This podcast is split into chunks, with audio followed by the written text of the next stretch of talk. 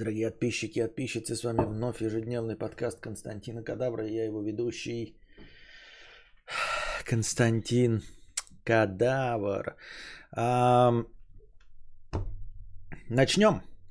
Илон Маск наконец-таки стал богатейшим человеком за всю историю человечества, можно сказать можно сказать, за всю историю рейтингов Forbes. Ну, потому что до рейтингов Forbes, которые они впервые опубликовали в 1918 году, в общем-то, никакого рейтинга богатства не было. Есть мнение, что какие-то там, не то чтобы шахи или шейхи, в какой-то африканской стране, какой-то город, и там был какой-то князь, и может быть у него в пересчете с какой-то средневековой э, или чуть ли не древней истории, в пересчете на современные деньги было бы э, больше денег, чем у современных миллиардеров. Но есть большие сомнения э, вообще в, в правдеподобности этого и в том, что данные, в принципе, могут эм, расцениваться как э, достоверная информация, потому что, ну, вы знаете, там всякие летописи и повести временных лет, которые писали, он был сказочно богат, к нему ехали караваны, наполненные золотом, тысячи тысяч караванов э, наполненных золотом. И, значит, кто-то считает, сколько может увести верблюд. Тысяча тысяч это значит миллион караванов. И пересчитывают это золото в какие-то там а, миллиарды долларов и получают, что он богаче был. Но можно ли доверять вот таким формулировкам тысячи тысяч караванов золота? А, скорее всего нет. Так вот, поэтому, наверное, в, новей, в новой истории все-таки самые богатые люди за всю историю человечества были. И вот Forbes, начиная с 1918 года, публикует э, значит, списки самых богатых. Самым первым богатеем по спискам Forbes э, во всем мире был Рокфеллер. Э, вот, у него было на тот момент состояние э, то ли 2,1, то ли 1,2 миллиарда долларов, что в пересчете на инфляцию и на все остальное составляет в современных деньгах 22 миллиарда долларов. Так вот, Илон Маск стал самым богатым за всю историю наблюдений рейтингов от Forbes – и его состояние достигло 273 с лишним миллиардов долларов. Он обогнал предыдущего самого богатого, тоже с пиковым значением, естественно, вы знаете, кого это, а, Безоса. Как Безоса зовут? Джефф Безос.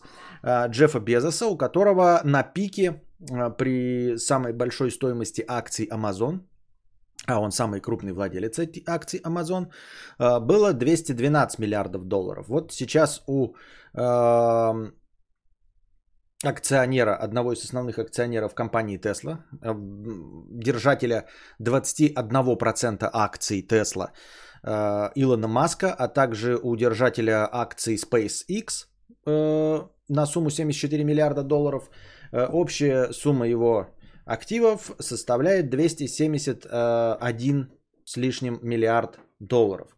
Так вот, э, я о чем хотел поговорить. Мне кажется, что все эти рейтинги такая фуфлыжина. Э, уже не первый раз э, ну, люди, которые участвуют в этих рейтингах, пишут, что это полная херня. И даже при каком-то поверхностном взгляде можно понять, что это полная херня. Я могу, по крайней мере, судить по людям, которые считают мою зарплату. Да, я, честно говоря, вот кто считает мои деньги, я бы с удовольствием получал столько, сколько они насчитывают. Блять, я был бы охуительно рад, если бы я действительно мог э, похвастаться такими э, заработками, как мне приписывают. И слышал тоже неоднократно от разных рейтингов, э, слышал, как слышал, не вживую, а читал в интернетах, что те, кто участвует в рейтингах Forbes, тоже говорят о даже в рейтингах Forbes о пиздеше. Что уж говорить об интернет-калькуляторщиках, которые там что-то считают. Во-первых, по- понятно, что 271 миллиард, 212 миллиардов Безоса и все остальное – это вилами по воде, потому что этих денег нет. Их невозможно получить. И невозможно получить ничего похожего в какой-нибудь, эм, я не знаю, прогнозируемый промежуток времени. Просто потому что ну, невозможно это конвертировать ни во что и никак. На деле это какие-то ну, мультимиллионеры, может быть. Ну, максимум миллиардеры, и то миллиард получить наликом или хотя бы на своем счету так, чтобы эти суммы можно было потратить, это крайне маловероятная вот, операция в любой банковской системе. А если мы уж говорим про акции и их рыночную стоимость, особенно меня радует, знаете, что вот он одномоментно стал самым богатым человеком, потому что э, акции Тесла скаканули на 13% на фоне новости о том, что некая компания Hertz э, заказала, ну, в общем, или подписала контракт на покупку 100 тысяч автомобилей Тесла. Вот, и на этом основании акции скаканули, соответственно, стоимость 21% акций Илона Маска скаканула, и он, значит, э, за какой-то очень короткий промежуток времени обогнал и перегнал, догнал и перегнал Джеффа Безоса. Э, то есть... Э, рыночная стоимость акций, которые вот сегодня у тебя на 40 миллиардов больше, а завтра у тебя на 40 миллиардов меньше. Это реально, что ли, у тебя на 40 миллиардов больше, на 40 миллиардов меньше? Это что, реально он заработал, как вот пишут, знаете, когда рыночная стоимость акций э, Фейсбука, значит, упала на что-то и пишут, Марк Цукерберг за 5 минут потерял 50 миллионов долларов или там миллиард, 50 миллиардов долларов. Но это ж полная хуйня, он ничего не потерял, понимаете? И он не плакал и не рвал на себе волосы.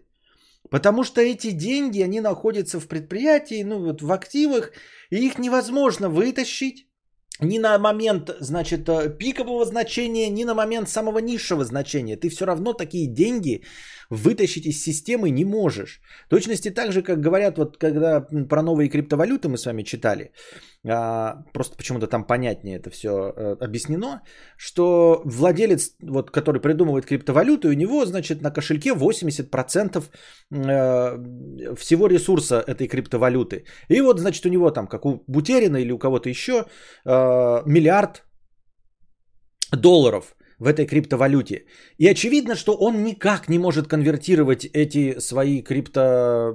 криптовалюту в миллиард долларов. Потому что как только он начнет ее продавать, рынок сразу поймет, что э, ну, это, во-первых, не нужна кому-то в больших количествах э, эта монета. А во-вторых, рынок переполнится предложением. Когда рынок переполняется предложением, цена предложения падает. Так работает рыночная система. Понимаете, если у вас 10 продуктов на рынке, они стоят по 100 рублей, то если вы вкинете на рынок 1000 продуктов, то они не будут по 100 рублей стоить, они станут стоить по рублю. Потому что все хотят их продать, все хотят от них избавиться. Также если он свои 80% э, каких-то коинов э, скинет в рынок сразу, это сразу же и обрушит систему. Не потому что кто-то не верит в эту криптовалюту. Нет, она продолжит существовать, все в нее будут верить, и она будет действительно использоваться. Но рынок так работает, ты вкидываешь предложение, оно сразу проседает. Поэтому в пиковом значении любое количество акций, если попытаться, просто теоретически, если бы кто-то кому-то взбрело в голову в каком-то фантастическом произведении слить эти деньги, э, слить эти акции, они бы прямо в момент слива, потому что никто не может позволить себе купить 21, э, ой, на 200 миллиардов акций, правильно? Не может. То есть э, это нельзя совершить одноразовую покупку. То есть э, одному человеку вдруг передать. Нельзя. А, потому что ни у кого нет таких денег. Поэтому ты начнешь сливать акции, просто выложишь их на рынок. И люди начнут, огромные тысячи людей, их покупать. И как только на рынке окажется такое огромное количество акций, то сразу цена их будет падать. Поэтому есть у тебя на 200 миллиардов акций, якобы по рыночной цене, вот она сейчас стоит, и у тебя акции на 200 миллиардов. Ты никогда, вот это не 200 миллиардов. Реальность это вот нужно рассчитывать, насколько она просядет к тому моменту, когда ты полностью от них избавишься. То есть реальная стоимость акций это не рыночная, а допустим через год, продавая полностью все акции, продав их за год, ты получишь 37 миллиардов долларов. Может быть получишь. Ну и уж не говоря о том, что наликом нифига эти деньги не делаются и ничего, и никто тебе не позволит избавиться от такого огромного количества акций. Если вдруг какой-нибудь Илон Маск скажет, я хочу, блядь, от Тесла избавиться, его убьют, блядь, сразу. Остальные акционеры просто подошлют ему убийц, чтобы э, стоимость акций не просела, из-за такой вот операции. Это просто невозможно сделать никак. Поэтому эти оценки, это деньги, которые вообще нельзя взять.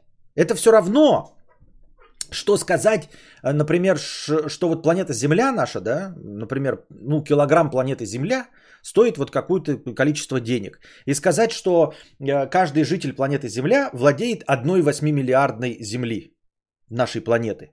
Ты не можешь ничего с этим сделать, абсолютно. Просто никак не можешь конвертировать это в деньги. Абсолютно никак. Ну вот ты ничего не можешь с этими деньгами не, никак сделать. Поэтому все эти разговоры, вот я еще э, каким-то способом приемлю, хотя там обманы не умеют считать в Форбсах, когда говорят, что звезды зарабатывают сколько-то. Они берут по максимальному э, тарифу за рекламную интеграцию, да, берут какой-то какой ценник, который заплатили одной звезде за рекламу оператора сотовой связи, э, проецируют этот ценник на другую звезду, что, дескать, ей заплатили не меньше. Вот, э, видят его в рекламе и приписывают ему в этом году такой-то доход. То есть они считают, по крайней мере, полученные деньги. Что значит, вот стоимость у какого-нибудь Урганта, его одного э, корпоратива, там 20 тысяч долларов, например, да, ведение корпоратива. Они в среднем таки посмотрели, сколько у него в год было корпоративов. Сложили эти деньги. Потом, значит, э, э, реклама. Он снялся в рекламе, например, какого-нибудь йогурта. Хуяк, они такие смотрят, кому э, еще заказывали йогурт? Ну, там, два года назад Нагиеву заказывали йогурт. Сколько ему заплатили? Столько-то заплатили денег. Они приплюсули, приплюсовали это. Это реальные деньги, которые нихуя неправильно посчитаны, но они могли быть получены. То есть реально это денежки, которые, ну вот как-то получились в виде гонораров. Понимаете, вот писателю там в качестве гонораров заплатили, режиссеру, который владеет там, да, э, подписал контракт на 20% сборов от аватара. Это тоже деньги реально заплаченные по контракту, есть какие-то документы, которые там про, по переходу этих денег тебе в карман. А когда говорят, что у тебя активы, вот у тебя заводы, пароходы, акции – и про акции можно говорить, это вот когда у Константина Кадавра, вот у меня будет акции на миллион рублей. Никогда не будет, но вдруг акции на миллион рублей. Я реально их могу продать за миллион. Потому что акции на миллион рублей в масштабах ни одной компании, которая вышла на биржу, не являются э, сколь-нибудь влияющими на рынок. То есть я могу легко слить миллион э, э, акций на миллион рублей, и рынок этого даже не почувствует. Поэтому цена не изменится. И это реальные деньги моих акций. Как только стоимость акций превышает 10 э, там, миллион долларов, получается полная шляпа. Потому что это уже начинаются суммы, которые влияют на саму стоимость акций. И никто не сможет прогнозировать, насколько они просядут. Поэтому это все я к чему рассказываю. Что Илон Маск, обладая, э, согласно теоретическим подсчетам журнала Forbes, состоянием в 271 миллиард долларов – Интересно, скольким на самом деле он состоянием обладает. Но очевидно, что он может себе позволить какую-нибудь яхту за 350 миллионов. Да? Ну, то есть переводами какими-то вот получить деньги реальные и купить себе яхту за 350 миллионов долларов. Но вот что больше этого? Типа, может вот такой человек потратить миллиард? Вот просто не только э, Илон Маск, а и наши там всякие олигархи, и прочие миллиардеры, могут ли они, вот мне просто интересно, вот миллиард это реальная сумма для затрат? Я знаю, что эм, вот они строят яхты, что-то там по 200-250 миллионов. Очевидно, что они не разом это переводят, то есть это какими-то траншами, да, переводится. Яхту строят 10 лет. Вот это максимально дорогая покупка, которую можно совершить. Это яхта за 250 миллионов долларов, потому что даже если ты будешь дом строить себе, или какой-то замок в грязях, это все равно таких денег стоить не будет. Там какая бы ни была земля, там в центре Лос-Анджелеса ты будешь отгрохивать себе замок, это все равно не будет стоить 250 миллионов долларов. Никогда, никак, ни при каком раскладе. Ну, это я так себе представляю. Вот. И самая дорогая покупка это какие-то вот корабли, насколько мне известно. А, и то они строятся не менее пяти лет, насколько и вот я могу тоже ошибаться, но точно годы строятся. И, естественно, ты не разом переводишь, то есть это миллиардер может позволить себе несколькими траншами по 70 миллионов долларов заплатить за весь э, корабль. Не потому, что у них их нет, а потому что ну, как-то надо выуживать эти деньги из якобы своих карманов. И мне вот интересно, можно ли потратить миллиард Я думаю, что у таких людей совсем не цифры в приоритете, а процесс соревнования, мерение письками с другими дядями. Нет, это понятно. То, не то, чтобы понятно, а, а нам не досужи вообще узнать, а, чем они там руководствуются, чем они мерятся и играет ли это для них какую-то роль. Мы просто лясы точим. На самом деле это настолько э, другого уровня люди. Я думаю, что если бы прилетели маленькие зеленые человечки, они бы больше на нас были похожи, чем Илон Маск. Э, я имею в виду мыслительным процессом, потому что это были бы простые работяги-космонавты. Вот до нас прилетят какие-нибудь э, инопришеленцы, они присядут, и у них будет мотивация примерно как у нас. Это не, не, не, к нам прилетит не Илон Маск, э, зеленый человечек, да, и не Джефф Безос. К нам прилетят, ну, инженеры, ученые, и мы с ними найдем гораздо больше общего в нашей мотивационной части, чем с миллиардерами, которые, которые владеют такими деньгами, которые владеют таким влиянием, что, понимаете, мы все время рассматриваем, даже говорю, в наши фантастические встречи с, пришель... с инопришеленцами, а в среднем это будут тоже представители, ну, среднего класса. Это, кстати, очень хорошо обыгрывается и впервые прямым текстом показано э, в фильме «Район номер 9» э, Блоукампа, да? А, там же пришеленцы прилетели, это были просто тупо беженцы. Тупо беженцы, не, не какие-то там э, гении, таланты и высокоуровневые существа, а просто понаехавшие, только выглядящие по-другому. Вот, и поэтому прилетят нам тоже ученые. Но я ни в коем случае не принижаю значение ученых. Я к тому, что это будут люди, э, это будут существа. Почему я говорю будут? Были бы существа, с понятной нам мотивацией. А миллиардеры это совершенно непонятная для нас э, живая форма жизни. Я так думаю. Кадавр, надо проверить. Ставь сбор на 1 миллиард долларов. Как соберешь, попробуем потратить на стриме. Да это даже видно, понимаете? Мы уже говорим не о миллиардах. Мы можем посмотреть просто на миллионщиков. И уже нам это все непонятно, понимаете? Мы можем посмотреть, э, насколько как бы блогеры тратят свои деньги. Мы уже теряем с ними связь. Нам показывают, как вот себя с миллионами денег ведет себя Мелстрой. И мы смотрим уже это, на это как на трэш-блогинг, потому что это нам не близко и непонятно, почему он делает так, почему он тратит деньги на это. Потом мы видим другого какого-то блогера, у которого дорогущая машина, какая-то там Мерседес, и он ее сжигает в поле. И у всех полыхает в, в комментариях, потому что мы э, настолько уже от него отдалились, точнее он от нас отдалился, благодаря своему заработку настолько, что вот его действие ради хайпа и подписоты, сжечь машину, оно настолько вот вступает в конфронтацию со всеми нашими представлениями о том, как и почему можно тратить деньги, что у нас это вызывает прям полыхание жопы. А это всего лишь люди, обладающие несколькими миллионами рублей. То есть у них просто десятки миллионов рублей, возможно даже миллиона долларов нет – а если уж миллионы долларов, они совсем начинают чем-то другим руководствоваться. А когда переваливает за миллиард, вы представляете, какие это пришельцы. Тем не менее, мы не знаем, что у Илона Маска. Но рейтинг Forbes говорит, что он самый богатый человек на Земле. 271,3 миллиарда долларов. Такие дела. А следующая новость на нашем, э, нашей повестке дня – это страшная тайна Тимати Шалами. Просто страшная тайна Тимати Шалами. Э, э, расследователь Bellingcat. Вы, наверное, слышали, Беллинкет – это какая-то то ли, то ли журнал, то ли кто, в общем, или это энтузиасты, журналисты, расследователи. Bellingcat, которые расследовали коррупционные скандалы во всем мире. Там, значит, э, слежки каких-то агентов, э, покушение на убийство и все остальное. И вот один из расследователей этой конторы, которые занимаются самыми серьезными мировыми делами, занялись по-настоящему важной проблемой и раскрыли раскрыли мировой, я не побоюсь этого слова, заговор.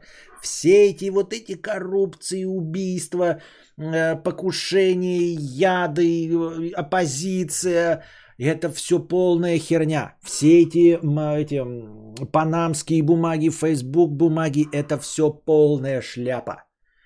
Главное, это расследование, которое провел расследователь Bellingcat и журналисты. Они выяснили, что у Тимоти Шаламе был YouTube канал в 15-летнем подростковом возрасте. Вот такой вот уровень значимости у расследователя Bellingcat. Энтузиасты и фанаты а, по каким-то высказываниям Тимати Шалами.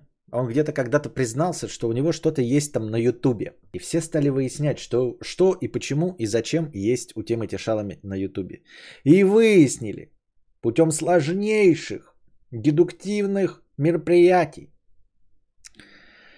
Воспользовавшись помощью Billingcat, они выяснили, что есть такой канал у Тимати Шалами, действительно, который он ввел в 15-летнем возрасте под названием Modded Controller 360.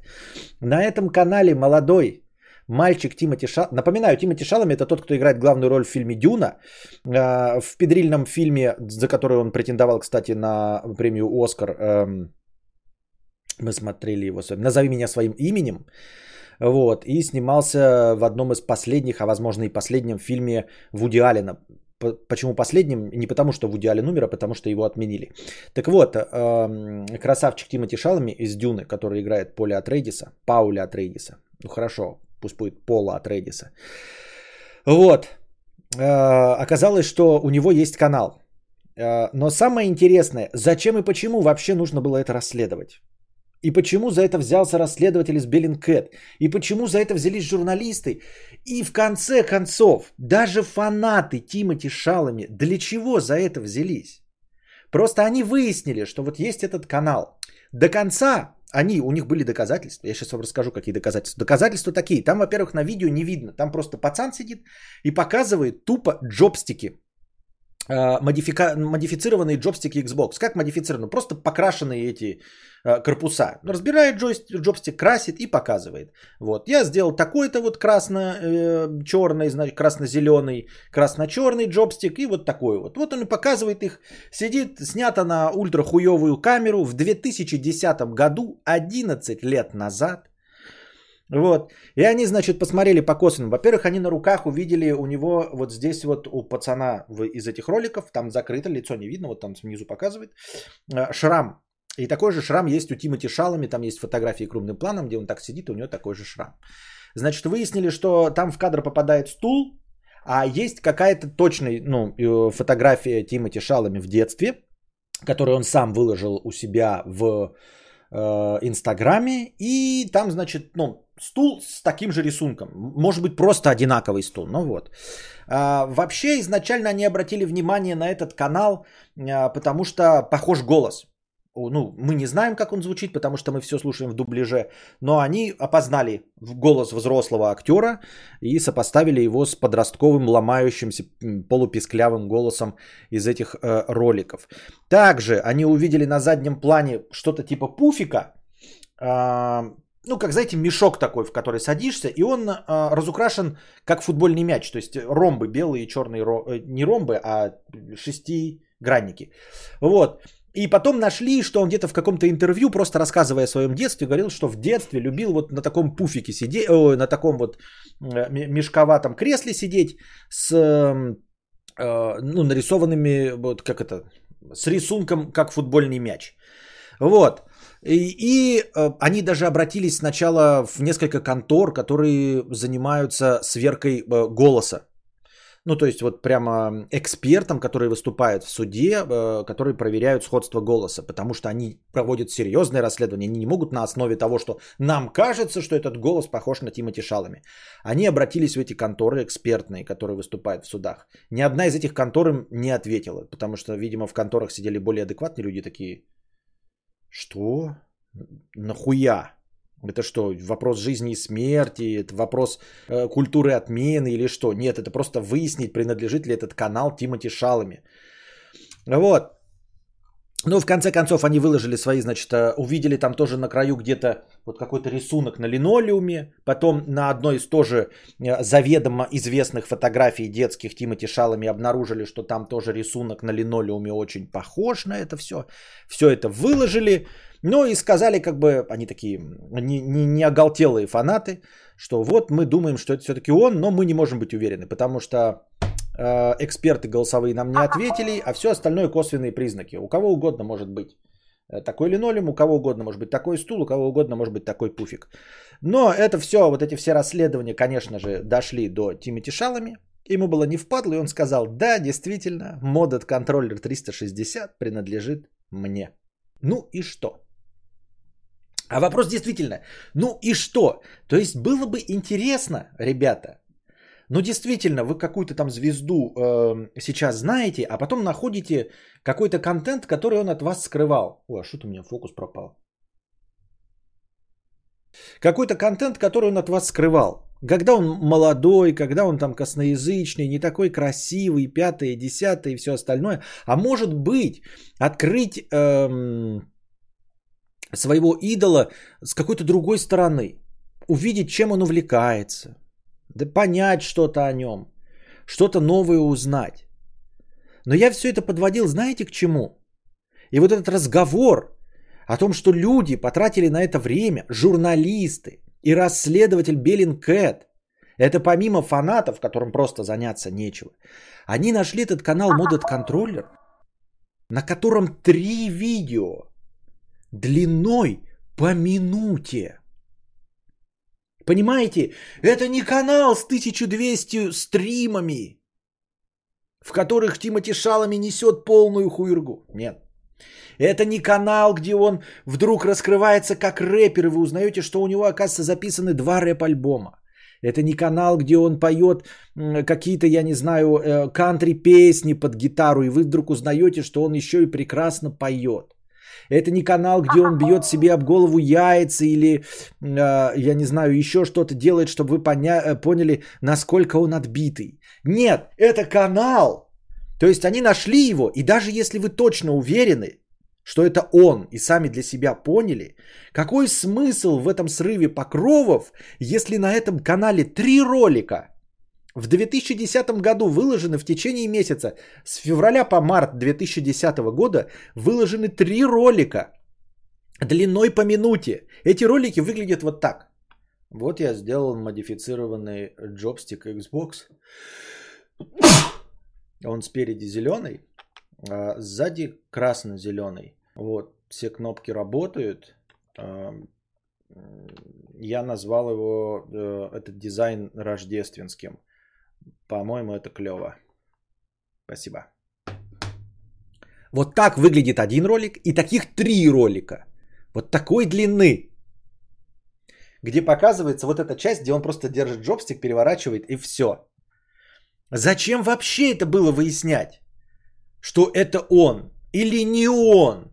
Он или не он? Какая нам печаль до этих трех роликов, где нет его лица, которые длятся по минуте и где он показывает покрашенные собою джобстики от Xbox.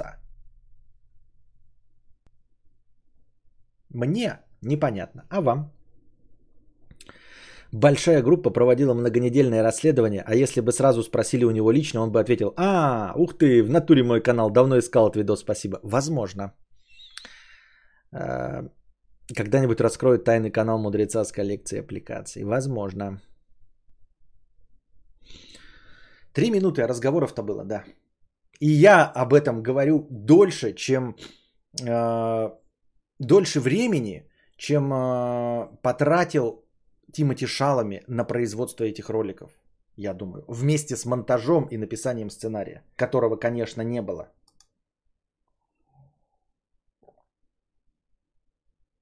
Я более чем уверен.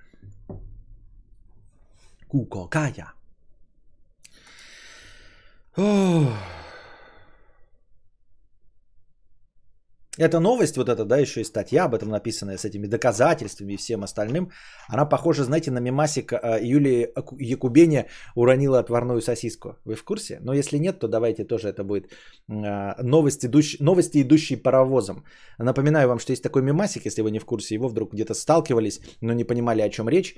Юлия Якубене это одна из тех э, девушек, э, которые сняли, помните, мемасный ролик про скайп? Каким файлообменником ты пользуешься, Skype? Там вот одна темненькая, а другая светленькая. И вот эта светленькая это э, Юлия Кубеня. Они занимаются вот такими вот э, смехуёчками в интернете, до сих пор выпускают ролики. И когда-то один раз э, в качестве подъеба э, журналистам и вот этим э, горящим желтым заголовком, которые рассказывают о новостях, которые вообще не имеют никакого информационного повода, они, значит, написали такую мемасную новость. Эм, Юлия Кубеня э, уронила отварную сосиску. И там дальше идет фотографии Юлии, отварной сосиски. Вот. И э, в три абзаца текста написана статья, где там вот она готовила себе сосиску, вот, э, нацепила ее на вилку, и она под тяжестью собственных, собственного веса соскользнула. Юлия Кубеня пыталась ее поймать, но нет. И потом, значит, Юлия Кубеня э, в итоге э, поняла, что этот опыт был для нее не лишним, и все остальное. Ну и вот, и когда вы слышите какую-то новость в интернете, которая яйца выеденного не стоит, вы сравниваете это с новостью Юлии Кубеня уронила отварную сосиску. Вот. А, э, вторым вагоном к новости о секретном канале Тимати Шалами идет новость о том, что Leg- Le- компания Legendary, кинокомпания, а, подтвердила, подтвердила работу над второй частью Дюны. Все-таки, несмотря на 185-миллионный бюджет и сборы не в два раза. Напоминаю вам, что считается так, вот есть такое э, общественное мнение, что как сравнивать э, фильмы э, финансово успешные и финансово неуспешные. В общем, нужно брать затраты на производство кино э, вместе с, естественно, рекламой и смотреть на сборы. Если сборы более чем в два раза превышают, то фильм успешный. То есть, если э, фильм э, имеет бюджет 100 миллионов, то он должен собрать больше 200. Если меньше 200, то это считается не успех финансовый. То есть, это выход в ноль или, может быть, даже в минус. Ну, в общем, пока еще в два раза он не собрал, но и вышел-то он буквально 22 э, октября в мире. Правда, уже появился в HBO, по-моему, в 4... А, в... Не знаю, ну и в HBO Max должен был появиться, да? Обязательно, потому что это снимала Warner, поэтому HBO Max, конечно. И уже в iTunes вышел, вы уже можете в iTunes за 799 рублей посмотреть 4К версию. Прям за 799 рублей дома на 4К телевизоре э, с бубнижом можете посмотреть. Так вот, э, пока при 185 миллионном бюджете он собрал что-то в районе ну, 200 с лишним миллионов. И это не сказать бы, что хороший результат – и не сказать бы, что в Дэнни Вильнева кто-то верит, потому что Дэнни Вильнев снимает прекрасные фильмы, но не особенно э, пользующиеся финансовым успехом. Э, тем не менее, э, производственный процесс запущен, а это значит, что студия разрешила. Режиссером будет продолжать быть Дэнни Вильнев, композитором продолжит быть Ханс Циммер. Естественно, будут играть все те же актеры, навряд ли кого-то поменяют. Вот. А, выйти фильм должен будет 20 октября 2023 года. Сейчас у нас на дворе 21. Через два года, 20 октября, планируют выход второй части. Ну, те, кто смотрел первую часть, я не смотрел. Об этом говорили сами э, студийные боссы. Э, ну, они просто отвечали непрямым текстом на вопрос, будет ли сиквел. Они не говорили, что прям будет, да, потому что не были уверены там в финансовых сборах и всем остальном, но они отвечали, один из них отвечал так. Те, кто видел первую часть, не задаются вопросом, будет продолжение или нет. То есть это вообще, по сути дела, э, стандартный чиновничий ответ ни о чем. А, естественно, уже всем известно, что первая часть фильма «Дюны» описывает лишь первую треть книги, первую треть первой книги из шести каноничных дюн, написанных Фрэнком Гербертом. Это не считая неканоничных еще 12 написанных его сыном в сотрудничестве с каким-то чуваком. Но 6 только каноничных дюн есть. И это треть первой книги, э, если мне память не изменяет. Ну так вот. В общем, сюжетно там, естественно, есть что рассказать.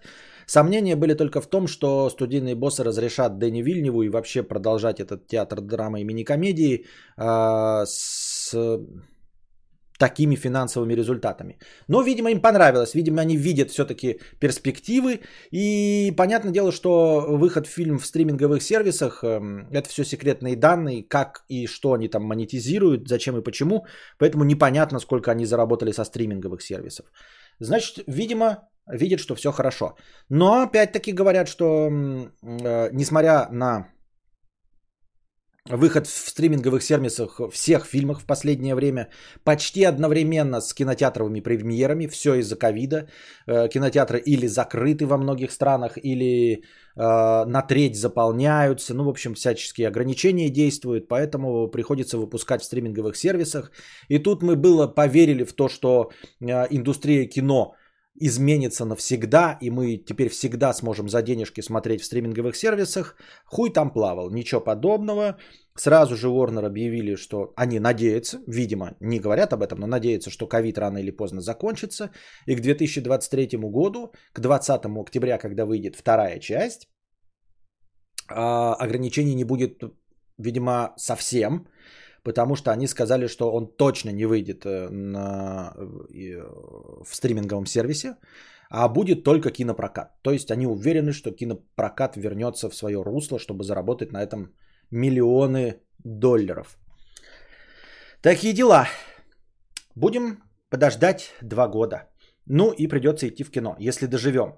И, и, и если ковид закончится по прогнозам Warner Brothers. Кадавр, вы же читали, посмотрите и нам доложите, треть книги или нет. Надо посмотреть, надо посмотреть. Но только я сейчас опять читаю, я себе напоминаю сюжет.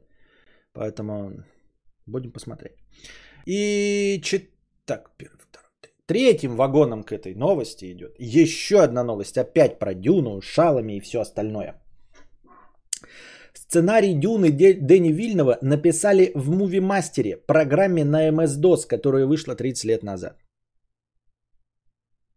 Теперь еще раз, другими словами. Сценарий к фильму Дюна написан на программе до виндовсовской эпохи.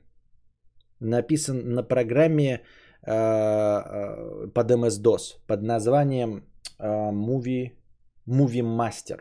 Программа выпущена 30 лет назад. Вот, э, сценарист ее, правда, запускает э, через Windows XP, но тем не менее. Программа это вмещает, это какой-то странный очень, э, видимо, текстовый редактор, Movie Master, да, текстовый редактор для сценариев 30-летней давности, ограниченный 40 страницами. То есть э, он говорит, что эти ограничения все равно как бы на пользу ему идут, и он э, лучше структурирует свой сценарий. Для чего и почему? Ну, он говорит, сценарист, он же написал сценарий к Форесту Гампу, э, вот это, блин, как ее, не родить звездой или как-то, звезда растет, ну, где э, Брэдли Купер и Леди Гага играли, как там, родись звездой или что-то такое. В общем, он писал к ним сценарий и все время писал вот в этом муви-стартере, э, муви-мастере, программе 30-летней давности, говорит, что э, в этом есть какая-то информационная безопасность. Дескать, э, пользуясь компьютером, естественно, вот с выпуклым экраном, там 15-дюймовым, на MS-DOS, нет никакой возможности его взломать, потому что он физически не подключен к сети и не может быть физически подключен к сети. И флешку ему ставить некуда. То есть даже если воры заберутся, им как бы некуда флешку вставить, чтобы спиздить сценарий. Поэтому э, в таком виде это максимально информационно защищенная система. И для того, чтобы сценарий вышел из его компьютера, его надо прям распечатать и в распечатанном виде куда-то в другое место нести, чтобы кто-то другой это сосканировал. Вот, таким образом э, соблюдается тайна и конфиденциальность э, сцена, работы сценариста.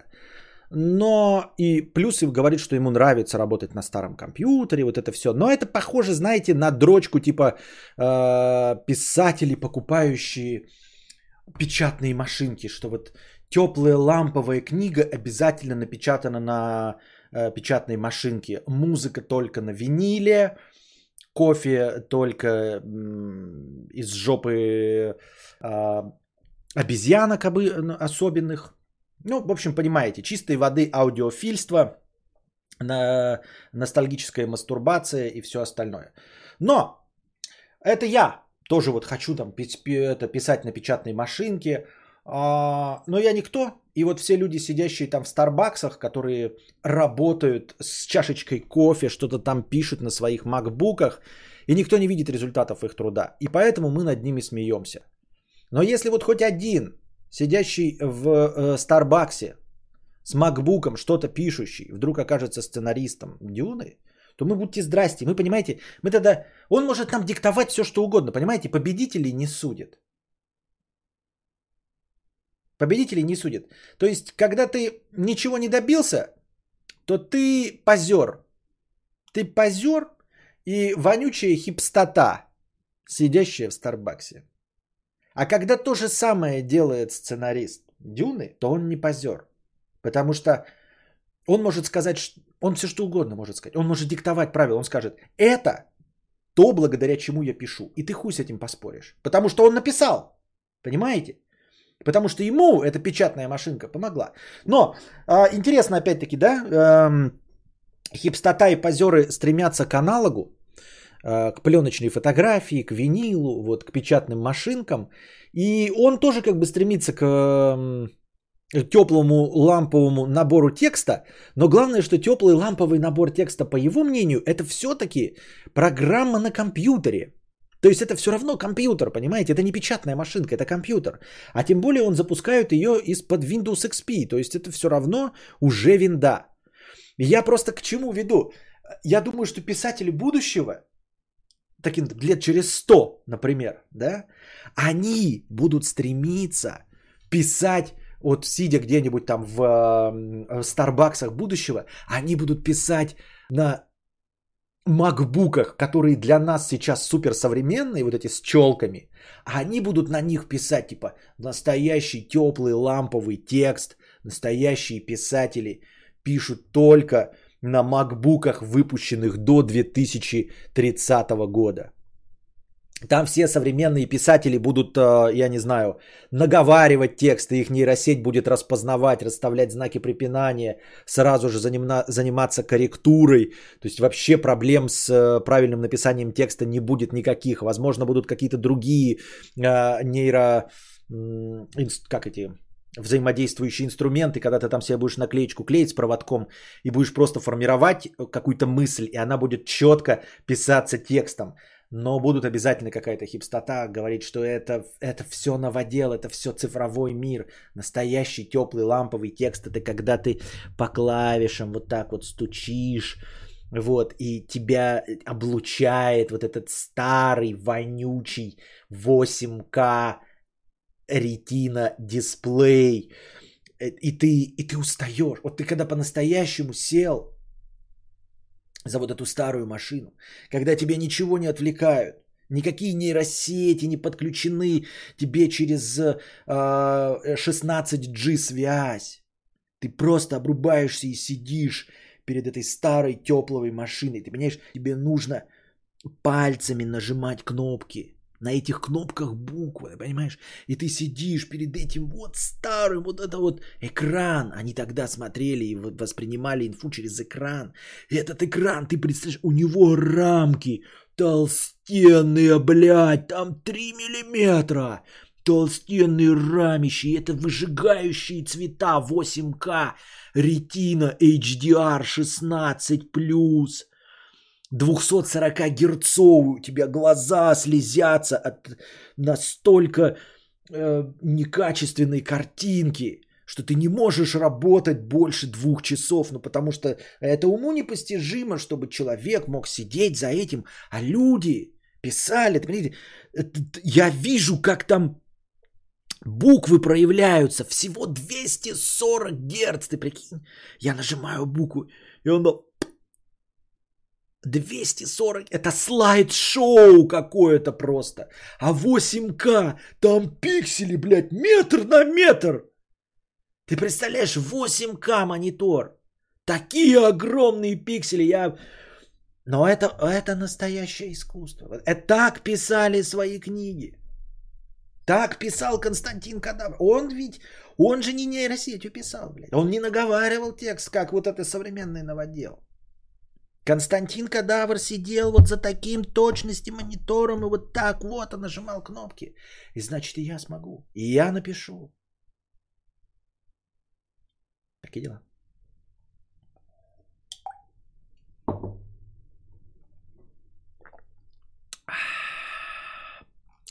Пам-пам-пам-парам-пам-пам-пам.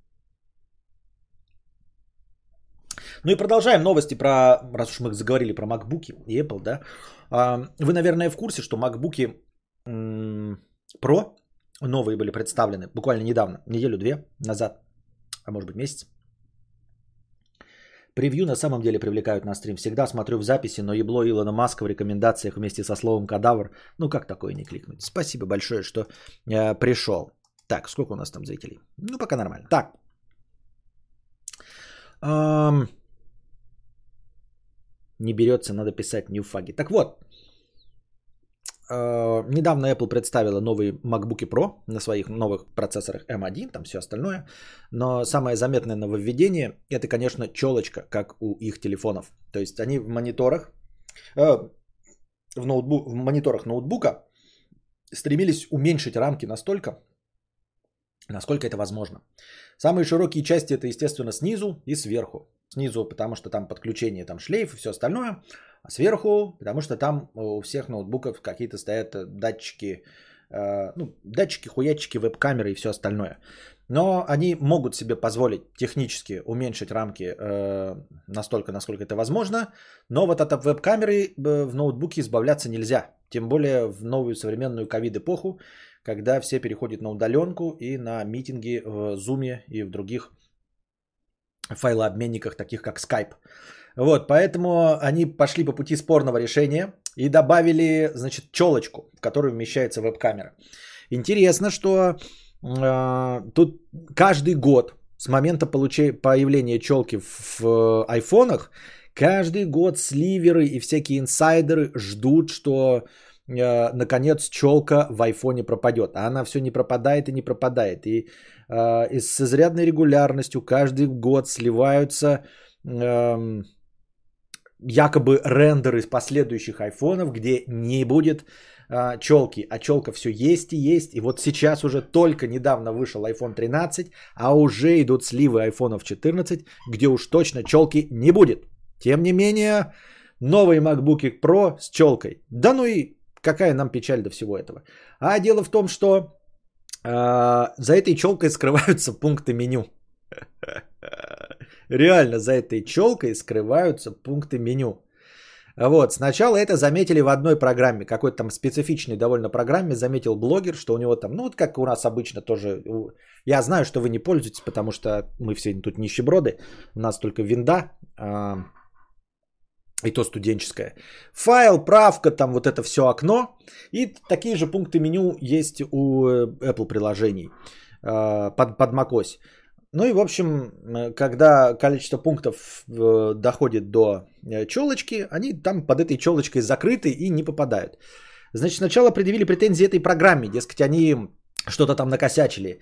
Но программисты этой программы, они ответили, мы работаем типа со стандартными шаблонами э, macOS. То есть нам дают какие-то API, э, ну, систему управления, и наши пункты меню, в общем, работают согласно тому, что дала нам macOS. То есть и с, на, на этих же исходниках работают и другие программы. То есть они точности также будут скрывать какие-то элементы интерфейса, которые будут попадать под челочку. Естественно, какие-то программы работают, не знаю как-то, но правильно. Э, кто-то ожидал, что пункты меню, закрывающиеся челкой, будут тупо переходить вниз одной строкой.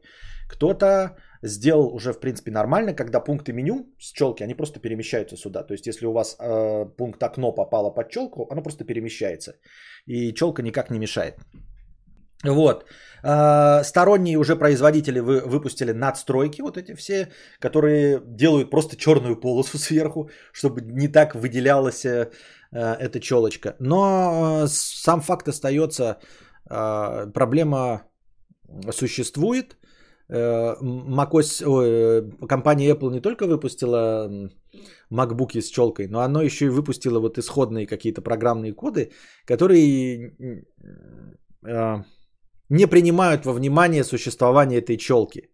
То есть э, для программ челки не существует, и поэтому все, что попадает в эту зону, оно просто скрывается.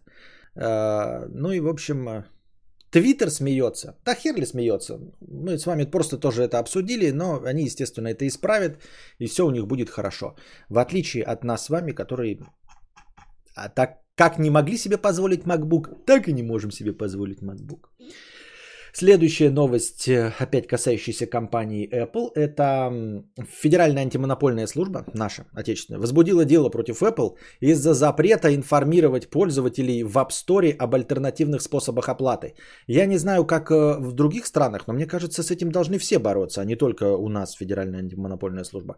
Просто, э, если вы не в курсе, то приложения и пользование ими в App Store стоит дороже, чем, например, в Android или чем э, просто в браузере, если вы попытаетесь оплатить. Э, это реально так. То есть, э, если вы вдруг не в курсе, я вам сообщаю. Например, вы пользуетесь каким-нибудь кинопоиском HD, и вы хотите купить себе подписку. Не делайте этого э, из приложения Кинопоиск HD на айфоне. Зайдите просто с браузера, авторизуйтесь и вот с браузера купите подписку, она будет просто тупо дешевле стоить. Вот такие вот. А, очевидно, что это делается для того, чтобы платить проценты э, компании Apple и не терять деньги. То есть, если вы хотите получать, например, 600 рублей с каждой подписки, то в браузере вы делаете 600 рублей, правильно? Если Android, Google э, Market требует с вас какие-нибудь там 10%, то вы делаете в Google Market 660 рублей. Если э, требует от вас Apple, например, я не знаю, 30% выручки, то вы делаете 800 рублей подписку, э, чтобы у вас в итоге выходило 600. Таким образом, э, в любых приложениях, Проверяйте. Это действует не всегда. Иногда компания просто идет навстречу, чтобы э, у них универсальная была подписка. То есть, чтобы не было такого, что кто-то чувствовал себя униженным. Э, поэтому у них э, они с разных, с разных э, маркетплейсов теряют разные деньги. Но цену везде устанавливают одну, чтобы никому не было обидно. Чтобы не было такого, что ты пришел с айфоном, и тебе друг сказал, что он купил подписку за 200 рублей, а ты как дурак платил за 300. Нет, чтобы у всех было 200, пофиг, с тебя они э, меньше получат, но вот так. Тем не менее, э, рекомендую вам проверять э, вот такие вещи, и особенно в наших отечественных сервисах, и пытаться все это купить не только не с Android и с Google Marketplace, а прямо пытаться в браузере. Во всех приложениях, там, где подписки, там, я не знаю, на беговые, спортивные, там, аудиокниги, просто приложения, требующие какой-то регулярной подписки, э, иностранные в том числе. Попытайтесь, вот вы установили какую-то себе монтажную программу, попытайтесь зайти в нее с браузера с русским VPN и попробовать там купить эту же самую подписку. Не исключено, что она будет гораздо дешевле. Но проблема не в этом, об этом все знали.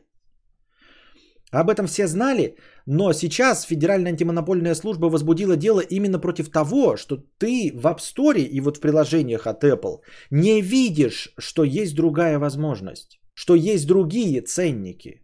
То есть они тщательно как бы скрывают а, это. Нельзя сказать, что в андроиде где-то, я не помню такого, чтобы в андроиде было написано, вы также можете приобрести эту подписку, а, например, на сайте, или также можете купить ее в App Store. Такого тоже не было. Но, видимо, поскольку там речь идет о, о том, что и так низкая цена в сравнении с другими, то к Apple предъявляют претензию, что они не информируют о том, что можно купить эту подписку другим способом. Якобы речь идет не о том, что у них дороже, а просто вы должны просто оповещать в своем App Store, что это приложение не только здесь покупается через App Store, но может быть куплено также в Google Маркете и в, э, в Play Market, извиняюсь, и может быть еще и на сайте. Вот такую претензию предъявляют Apple. И мне кажется, что это ну, логично, нормально и типа справедливо. Э, и должно, по-моему, во всех странах так быть. То есть я думаю, что и западные страны, которые строят капитализм, они все-таки за ну, равное информирование пользователей. Я думаю, что все равно большинство владельцев Apple ну, не будут заморачиваться, э, куда-то переходить с браузера, что-то набирать, что-то важное, ты все равно подписываться будешь через Apple, потому что ты Apple дрочер. Но также не говорится, что нужно там писать цену, но хотя бы э, описывать возможность, что вы можете подписаться на нашу программу, при пом- э, на нашу подписку при помощи сайта э, или другого какого-то места. Вот такие дела.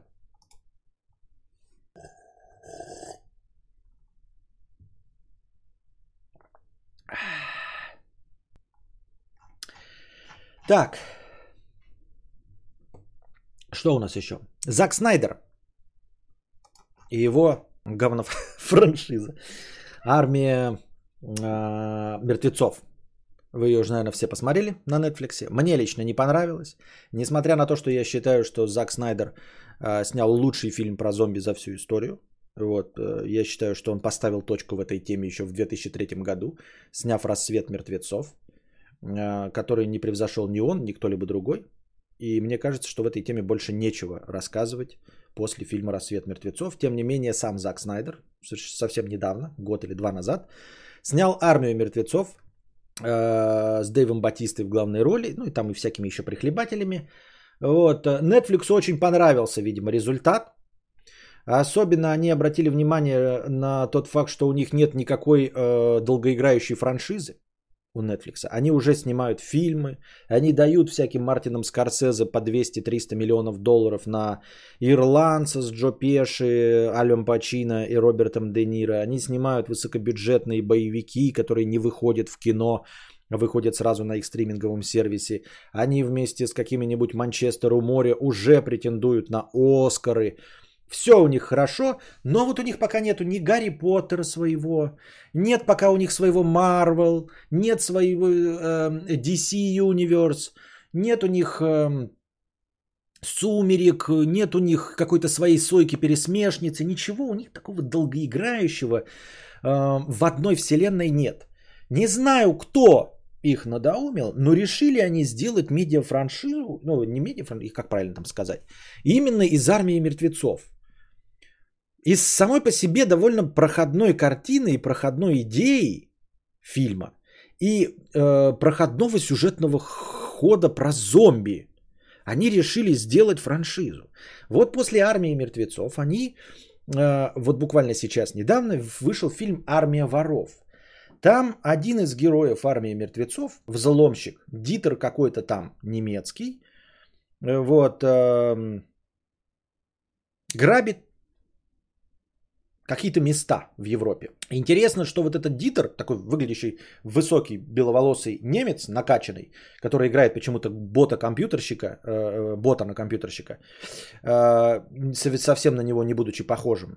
Ну, как бы настоящий вот э, Дитер, который э, персонаж, он тоже был выглядеть как какой-нибудь там, я не знаю, Шелдон или Говард Воловиц или Леонард Хавстедер, а он выглядит как э, Тор на минималках. Так вот, вот этот Дитер, он сам выступил режиссером. Он, это немецкий актер, немецкоязычный, у себя там в Немеции он очень популярен, и как в качестве режиссера и снимает финансово успешные фильмы. Ну и вот снявшись эм, в качестве тоже немецкого персонажа в армии мертвецов у Зака Снайдера, Netflix позволил ему снять фильм про своего персонажа, приквел. Э, действие происходит в самом начале этой зомби-эпидемии, э, и в фирме «Армия воров» по аналогии с армией мертвецов, а, не фигурирует вообще зомби. Там нет зомби. Ну, там просто как-то теоретически сообщается, что это вот, чтобы обозначить временной промежуток, когда, зачем и почему это происходит. Но зомби там нет. А, фильм, а, ну, как бы части зрителей, части критиков понравился, но по большей части это, конечно, проходное фуфло. Сам «Армия мертвецов» проходное фуфло. А уж про армию воров, которая является сиквелом э, во франшизе про зомби без зомби, это просто фиаско. То есть, э, по идее, этот фильм должен был быть чем-то наподобие 11 друзей Оушена. Но вы понимаете, насколько сложно сделать какую-то там аферу Томаса Крауна. Ну, есть такие фильмы, там ограбление по- по-итальянски и прочие интересные фильмы с ограблениями. И уж тем более достичь высоты 11, 12, 13 друзей Оушена совершенно невозможно. И уж тем более, будучи европейским режиссером. В общем, ни шиша там не получилось, все банально, все вторично. Но самое главное, никто не понимает, зачем и почему этот фильм был снят. То есть кому-то еще может быть нравится картинка, вроде бы и экшен забавный. Ну пофигу, что сценарий вторичный, пофиг, что диалоги шляпа. Но главный вопрос, зачем и почему? И чтобы что? И при чем здесь армия мертвецов? Во франшизе про зомби нет ни одного зомби. Там в комментах написали, что это как будто бы ты смотришь фильм по, во вселенной э, Звездных войн, и там нет ни одного штурмовика и нет ни одного джедая со световым мечом. Зачем бы нужен был бы такой фильм? И вот также здесь все задаются вопросом, зачем нужен этот фильм? И вторая новость э, паровозиком вместе с этой, это Зак Снайдер раскрыл название сиквела «Армии мертвецов». Он будет называться «Планета мертвецов». И он будет продолжать историю армии мертвецов. То есть «Армия воров» это была приквел. Значит, хронологически «Армия воров», «Армия мертвецов», «Планета мертвецов». Вот, и он также почти наспойлил, что герой вот этого немецкого режиссера, вот этот Дитер, он будет, возможно, фигурировать во второй части. Дело в том, что э, по первой части, по армии мертвецов, нельзя быть уверенными, что этот Дитер умер. Там как бы у него, э, у его арки открытый финал. И Зак Снайдер, ну, прям спойлит, прям, почти прямым текстом, что, возможно, Дитер вернется. Но, опять-таки, доверять Заку Снайдеру можно и нет. Отличный русский языка у меня. Доверять можно и нет. Э, можно и не доверять Заку Снайдеру, потому что ну, в фильмах про зомби возвращение какого-то персонажа может быть вообще-то в виде зомби. То есть это может быть тот же самый актер, играющий того же самого персонажа, но это не значит, что этот персонаж выжил. Это значит, что этот персонаж мог переродиться в следующего зомби. Но я не знаю, что они собираются показывать. Ну, типа, понятное дело по концовке армии мертвецов, что э, одним Лас-Вегасом теперь уже не ограничится проблема. И по названию понятно, что, не, что э, распространение вируса пойдет дальше. Только что собрались нового нам показывать в этой теме? Сколько можно ее мусолить? Я даже готов смириться с ходячими мертвецами, которые сделали из этого Санта-Барбару. Это как, это как, э, это как метамодерн, понимаете? Вот есть модерн, это, это сам фильм Зака Снайдера «Рассвет мертвецов». Это модерн. Или постмодерн. Это постмодерн. Сам по себе фильмы зомби – это модерн. Постмодерн – это фильм Зака Снайдера «Рассвет мертвецов», в которых он показал бегающих зомби. Бегающих с бешеной скоростью толпы зомби. Все. И он поставил в этом точку жирную. Метамодерн после постмодерна – это сделать Санта-Барбару в мире зомби. Они сделали фильм про пиздострадания на 9 сезонов с двумя спин где все только пиздострадают. В простой теме, где нужно просто выживать. Выживальщицы они сделали пиздострадание уровня, блядь, лежащий в коме Сиси Кэпфл. Вот. Страдающий от наркозависимости Мейсон Кэпфл.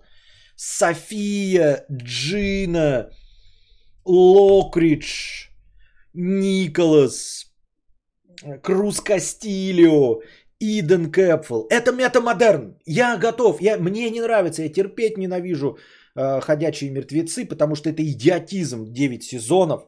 И там все про пиздострадание. Там можно смело убрать всех зомби. Или поменять зомби, например, на постапок. И все точности так же останется абсолютно. Но тем не менее, как метамодерн, я готов это принять. Это новое видение. Это взять, вот сделать да, сериал для домохозяек, а окутав их в тему зомби. Но я не знаю, что идет после метамодерна. Понимаете? Есть модерн, постмодерн и метамодерн. После метамодерна идет сюр. Ну, то есть просто не имеющие смысла ничто. Хаос. Или что? Может быть, какие-то новые есть э, течения? Я не в курсе дела. Как-то так. Тем не менее, они все еще берутся за эту тему. И что они хотят нового раскрывать, я не знаю. Даже комедии на эту тему уже были. Шон of the Dead. Комедии были. Боевики, вот сам боевик есть. Мелодрама про отношения, пожалуйста, ходячие мертвецы. Все есть уже. Порнуха с зомби есть. Есть порнуха с зомби. Я не видел, друзья рассказывали. Есть. Мюзикл. По-моему, тоже есть мюзикл про зомби. Должен быть, я уверен. Ну, триллер, например, э, Майкла Джексона. Маленький клип, но это мюзикл про зомби. Уже все есть про зомби. И мюзикл есть. Балет. Мертвые лебеди. С, с, с кровищей там. И потом друг друга кусают, и кровища фонтаном хлещет. Ну, разве что балета по зомби, наверное, еще нет. Хотя, возможно, я просто некомпетентен в данном вопросе и не в курсе дела. Возможно, уже есть. На этом мы заканчиваем сегодняшний информационный блок. Надеюсь, вам понравилось, дорогие друзья. Если вам понравилось, вы можете приходить только на информационный блок. Подписывайтесь, пожалуйста, чтобы радовать меня и новые форматы, чтобы не пропускать следующие эфиры. Подписывайтесь, ставьте лайк прожимаете эти колокольчики вот там внизу э, и прочее, пятое, десятое. А если у вас есть еще деньги, то вы можете донатить на хорошее настроение, а можете еще становиться спонсорами. И вы станете зеленым ником в чате. И благодаря вам э, в начале каждого стрима есть 1500 хорошего настроения. Но нужно подписываться. Нужно подписываться, чтобы стримы шли дальше. Нужно лайкать. Поэтому не пожалейте своих усилий. Пожалуйста. Чирик, пиздык, мышкой. Хуяк, куку. А мы вернемся после небольшой музыкальной паузы с ответами на ваши вопросы.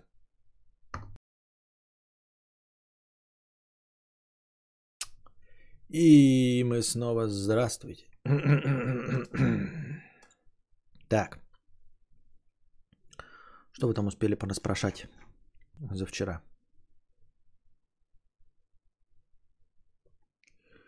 Так, так, так, так, так.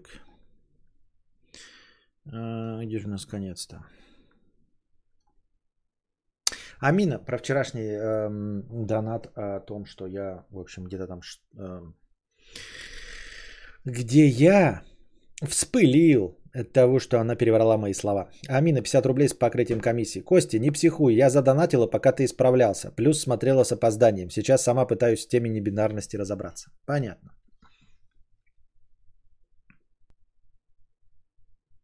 Привет тебе из Мурманска от мурманчанина Сережа. Привет тебе, мурманчанин Сережа.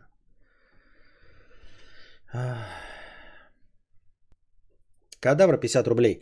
Может э, новостей больше делать, но короче? Примерно как у Варламова в что происходит, но подлиннее. Вы хотите, не очень понимаю, вы хотите больше новостей, больше новостей, или э, вы хотите мое мнение по этим новостям? Просто, ну, я не знаю. Я не знаю.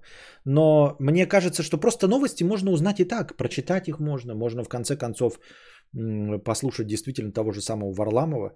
И плюс, если вы слышите эти новости у меня, ну, поскольку я не такой э, интересный, как Варламов, то, наверное, вы сюда приходите для того, чтобы э, увидеть какой-то мой личный окрас у этих новостей. Поэтому я так долго рассказываю э, свое мнение про богатство Илона Маска, делаю там отступление, но говорю все на одну универсальную тему мне кажется, если уж приходить к непопулярному стримеру, подкастеру, то ради того, чтобы а, именно через призму его восприятия понять, о чем идет речь.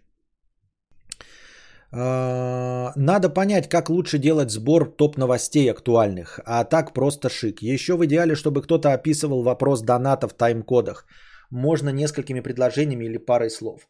Ну, надо, чтобы кто-то делал тайм-коды. Вот в вчерашнем э, стриме два человека сделали тайм-коды, и я их сразу в описание добавил, а их комментарии лайкнул и поставил... Я не понял только вот, что значит лайк и сердечко вот это вот в Ютубе? Это что такое? Чем они отличаются лайк и сердечко? Это раз. А во-вторых, ну, ребят, эти советы, советы, советы, это все очень интересно. Но советы это от каждого из вас, это ваше личное мнение – оно, ничего в этом плохого нет, я просто имею в виду, что оно, возможно, не универсально. Мнение, Илья Ну, то есть, мое мнение, правильно? Э, девственная пелен, пелевинра 6969. так что если кто-то будет тайм-кодами э, кидать э, точки вопросов вместе с вопросов, я тоже это буду добавлять в описании. Мне несложно. А, вот сегодня я еще из э, поза прошлого стрима вырезал кусочек, э, думаю, нарезки делать.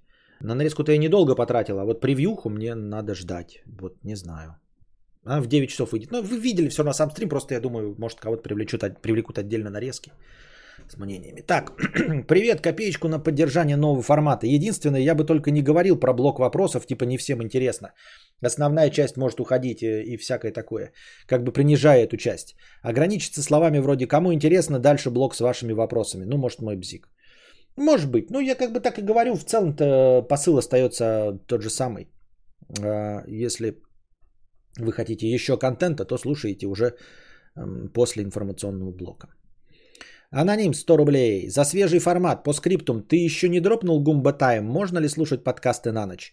Нет, не дропнул. Но пока Гумба Таймов, дав... ну, последнее время там один раз был где-то за последний месяц. Но они не дропнуты, они все еще есть, и все еще подкасты на ночь я бы слушать не рекомендовал, особенно за рулем э, большегрузного транспорта. Жирная тян 95 рублей. Приехала сегодня в красную зону по ковид, вошла в кабинет приема, там был молодой парень, видны были только его глаза и часть лба, весь в костюме защиты. Очень приятный парень, он мне так понравился. Тупанула и не спросила его номер. Полтора часа искала его по персоналу клиник города и нашла. Оказался женат.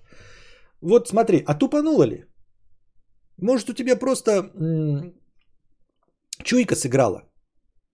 Ну вот есть у нас официальные, описанные наукой органы чувств. Это там слух, обоняние, зрение, вкус. А есть вот э, из неклассического разума. Жопой почуяла. Да? Интуиция. Вот мы так часто используем слово интуиция, оно ведь полностью описывается неклассическим разумом, потому что интуиция никак не может быть просчитана. На данном этапе она находится за пределами науки и понимания. Интуиция. И вот интуиция внутренняя, против которой ты пошла, она сказала тебе, тупани, ну типа не спрашивай ничего, потому что Потому что это тебе не надо. Потому что ты почувствовала, что ничего хорошего из этого не выйдет. А не выйдет из этого хорошего ничего, потому что он женат. Да, ты не послушала себя, не послушала свой внутренний голос. Подумала, что ты глупая. И взяла, потратила время, чтобы выяснить, что он женат, и тебе ничего с этим не светит. Хотя, возможно, и ты, ты через логику пришла к тому же ответу, который дала тебе интуиция. Старенькая бабушка, приветствую новый формат, с удовольствием слушаю. В силу возраста иду спать. Ну и спокойной ночи. Спасибо большое за 1000 рублей через суперчат. Лиличка 50 рублей. Очень одиноко себя чувствую последнее время. Спасибо за подкасты большое. Костя, надеюсь, у тебя все получится с новыми форматами. Но если вдруг нет, я всегда буду ждать тебя на берегу ламповых успокаивающих ежевечерних стримов с одинаковыми превью и ответами на вопросы про тяны и анальные трещины. Продолжение. Боже, сформулировала так, будто уже попрощалась. Просто разговоры люблю больше, чем новости, но если они помогут со зрителями, я только за. Кстати, ты когда-нибудь наносил макияж? Дал бы себе накрасить для видео? А, нет, никогда не наносил макияж. Максимально, что я делал, это вот какие-то, ну, типа, средства по уходу, и то некоторое время я это, ну, типа, знаете, а, очищающие поры какие-то вот э, покупала жена, я чем-то там чистил харю и смывал. Это все, что я делал. Никогда больше ничего не наносил. А, ну и единичка. И то мне гигиеничка не нравится, я лучше буду ходить с обкусанными губами обветренными, чем... Ну, у меня сильно такой проблемы нет, вы же не замечаете, значит нет проблемы. Сухим там воздухом, морозным или еще с чем-то. Дал бы себя накрасить для видео? Да, наверное, дал бы. Мне все равно.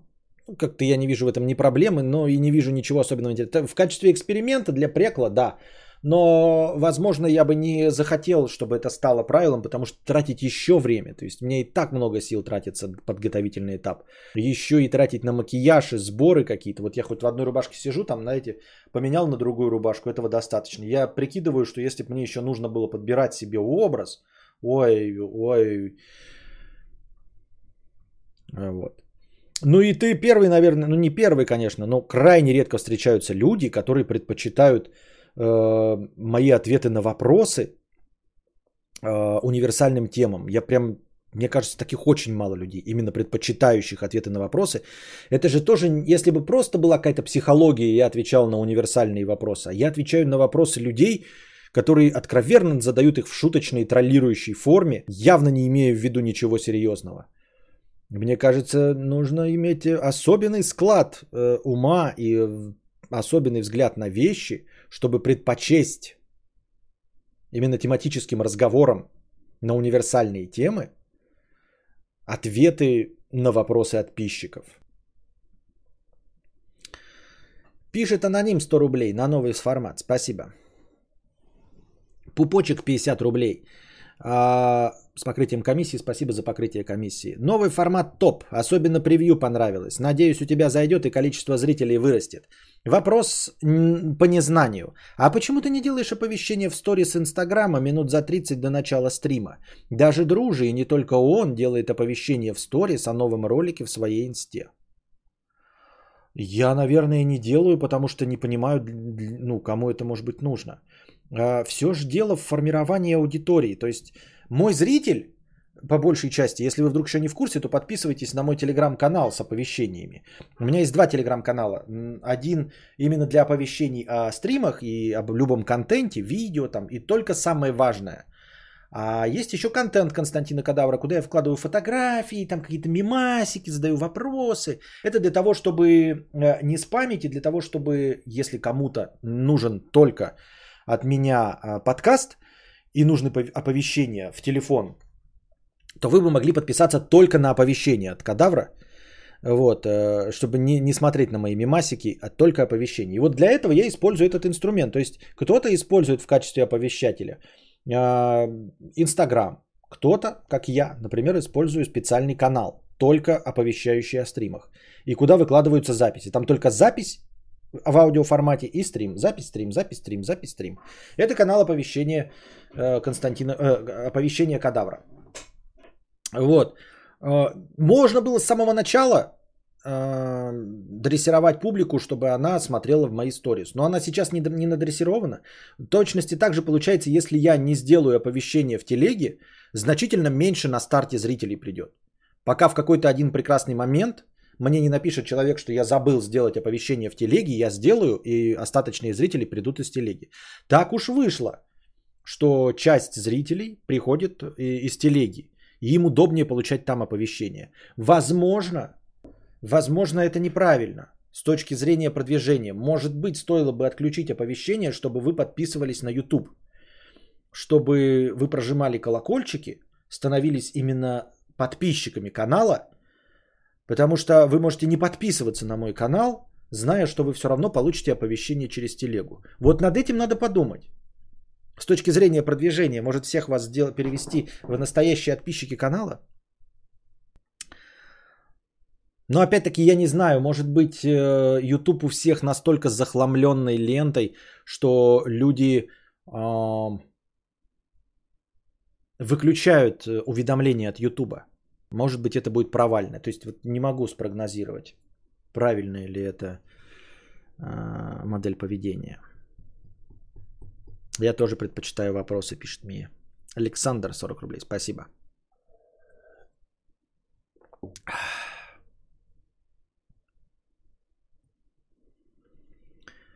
Бебра, 50 рублей. Норм формат. Спасибо. Проверка связи.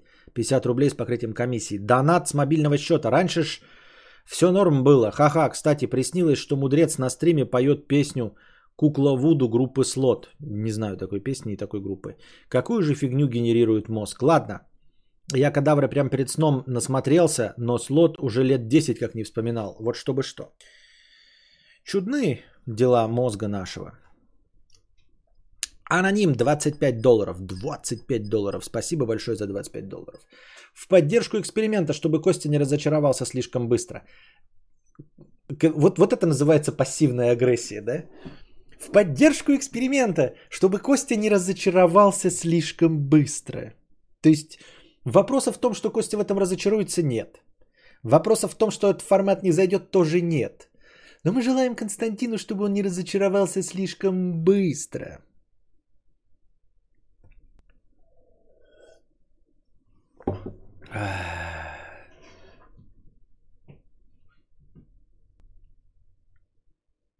Оксана Штопор, 250 рублей с покрытием комиссии. Почему внешне именно лица так различаются? Почему колени и пятки так похожи, а лица так разнообразны?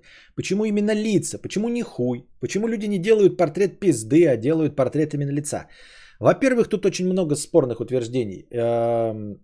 Хуи отличаются, и пезды тоже очень сильно отличаются. И есть люди, которые делают фотографии и портреты именно пезд. Это точно мне известно, и есть такие художники, сосредоточившиеся э, э, только на нарис- нарисовании пест. Есть фотографы, сосредоточенные только на фотографировании пест. Вот. А, на самом деле и наши колени тоже отличаются, и пятки отличаются. И не исключено, что они отличаются визуально настолько же, насколько отличаются наши лица друг от друга. Просто мы привыкли идентифицировать себя по лицам. Вот и все. Это единственное. Это то есть так сложилось. Больше никаких причин у этого нет. Так общество придумало, что мы идентифицируем себя по лицам, потому что эм, мы выражаем мимику какую-то, да, то есть вот так природой сделано, что мы, э, наше настроение отражается легче всего на лице. И причем здесь это? А при том, что наше настроение, например, страх, испуг, радость, веселье, э, все что угодно отражается легче всего на лице. И поэтому нам приходится смотреть собеседнику в лицо. Но раз уж мы и так смотрим собеседнику в лицо, чтобы понять, враждебно ли он настроен, дружественно ли к нам, обеспокоен ли он чем-то, веселится и все остальное, нам приходится смотреть на лицо. Ну и если нам все равно приходится смотреть на лицо, то по этому лицу мы его и идентифицируем. Вот и все. То есть тут простая логика, даже нет никакого неклассического разума. Я так думаю, мне так кажется. Собаки вон идентифицируют друг друга по запаху из жопы. Они знакомятся и нюхают запах из жопы. Поскольку их нюх тоньше э, в сто раз, вот, э, то им легче, и, а зрение гораздо хуже, чем у человека, да, и поскольку на их лицах не отражается такая гамма эмоций, то есть им нет никакой необходимости пыриться друг другу в лицо, потому что по лицу ничего не понятно. По враждебность они оценивают по позе, да, то есть и пригнулся, значит и подчиняется, там рычит, звуки издает, понятно, что враждебен. Хвост мотается, то есть они смотрят по всему телу, по языку тела. Хвост мотается, значит эм, перед тобой стоит доброжелательный оппонент.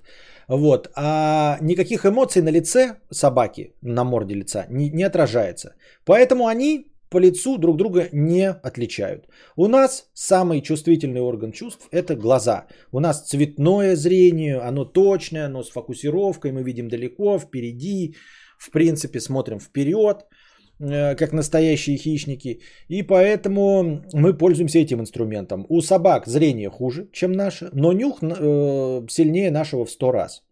Вот, и они пользуются запахами и отличают друг друга по запаху из жопы. Мы друг друга по запаху из жопы не отличим. Это не значит, что наши запахи из жопы одинаковые. Ничего подобного. Скорее всего, нас по ним тоже можно идентифицировать.